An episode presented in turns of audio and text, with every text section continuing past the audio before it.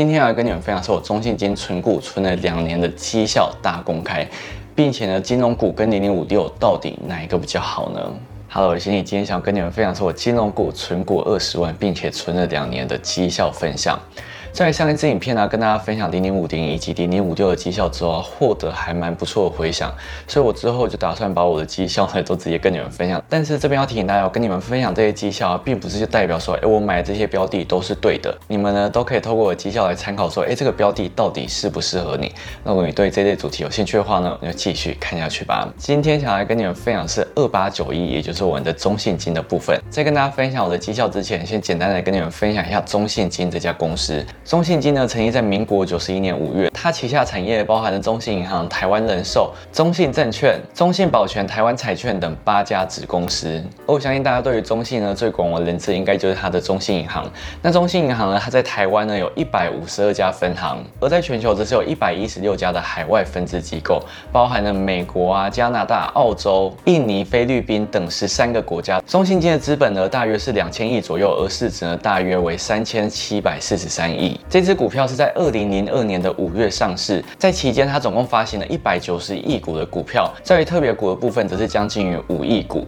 而中信金也是目前台湾的前五十大公司，所以在于零零五零或者是零零六二零八这种追踪台湾五十指数的 ETF 呢，也都有把中信金纳入他们的成分股。除了以上这两档 ETF 之外呢，零零八五零也就是台湾 ESG 永续呢，它的成分股里面也有包含了中信金。中信金的股利分配方式在二零一六年之前呢，除了现金股利之外，还有分。配股票股利，而在二零一七年开始之后到现在，目前都只有发放现金股利而已。跟大家介绍那么多，接下来就来跟你们分享我存股两年的绩效到底如何吧。我之前有在别的影片跟大家分享过，中信金呢是我第一张购买的股票。那我呢是在一百零七年的时候买入第一张中信金，那时候的价格呢是二十点三块。接下来在一百零八年一月又以十九点八五购入了一张中信金，在一百零八年中信金所发放的现金股利呢是一元，所以呢我在一百零八年度得到的现金股利呢则是。两千块。接下来呢，我在一百零九年的时候慢慢的买进，累积到现在总共有九张的中信金。在一百零九年度，总共有六千股的股票参加了股利的配发。在当年中信金的现金股利呢是一元，所以呢我享有六千元的现金股利。那我从一百零七年购买第一张到现在，总共有九张的中信金，而我目前的均价是落在十九点一元，而我总投入的资金是十七万两千零八十元。那我一百零八年度加上一百零九年度领到的股利呢是八千元，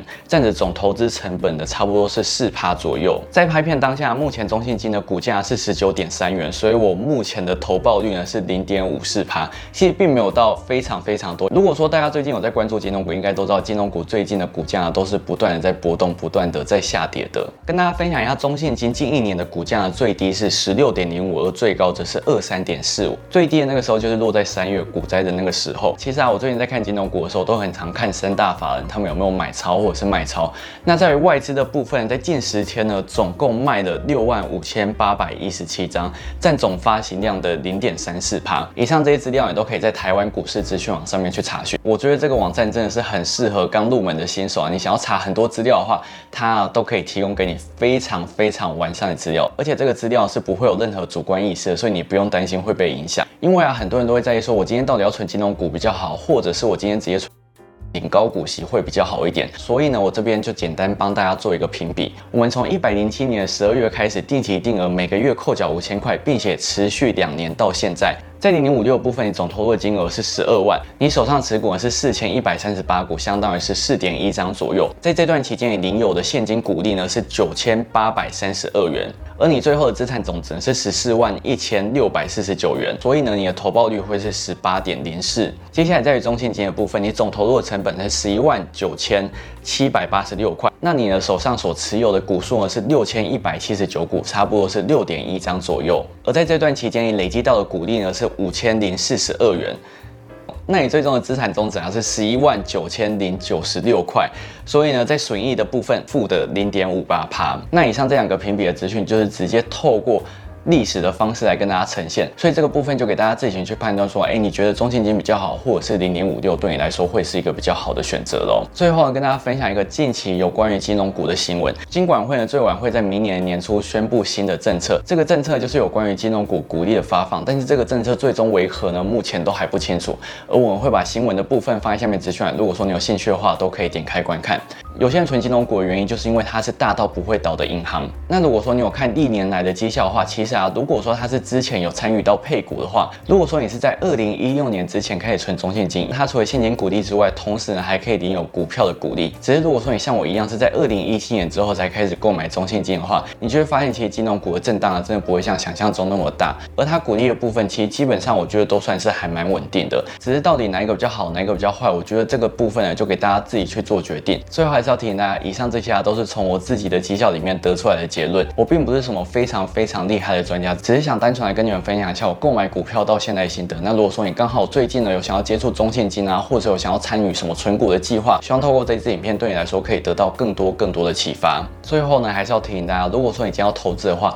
记得要用闲钱下去投资，并且呢先专注你的本业。投资呢只是另外一个可以让你资产变多的方式，但是它并不应该影响到你现在目前在做的事情哦。今天影片就跟大家分享到这边。如果你喜欢这支影片的话呢，不要忘记喜欢或订阅我，记得开小铃铛才不会错过每次上线影片哦。想要关注我更多生活动态的话，欢迎 follow 我 Instagram 或是按赞粉丝专业，也可以加入会员观看更多独家资讯，还有未曝光幕后学学历。我们下次再见了，拜拜。谢老师说，我觉得中现金它的成效对我来讲，目前我不是觉得它到非常非常好，可是我觉得金融股对我来讲就是买一个。安安定啊，因为金融股的配息也比较稳定，只是不知道明年之后它的政策会不会有什么改变，那就再额外再说了。只是因为它的配息相对来说都很稳定，那当然零零五六也是很稳定，所以这个部分就大家自己去衡量，看哪个比较适合你。那我之后也会想要来跟大家分享，哎，我其他标的定期定额到现在。呃，我的绩效到底是怎样？那我领了多少股利什么的？我觉得这些都是可以分享，让那种没有接触过股票的人会觉得说，哎，原来定期定额有什么好处，或者定期定额有什么坏处？是不是定期定额一定都会像前面跟大家说，哎，有什么十几趴甚至二十几趴那么高的绩效？其实这些啊，你都可以从未来我要来跟你们分享资讯啊。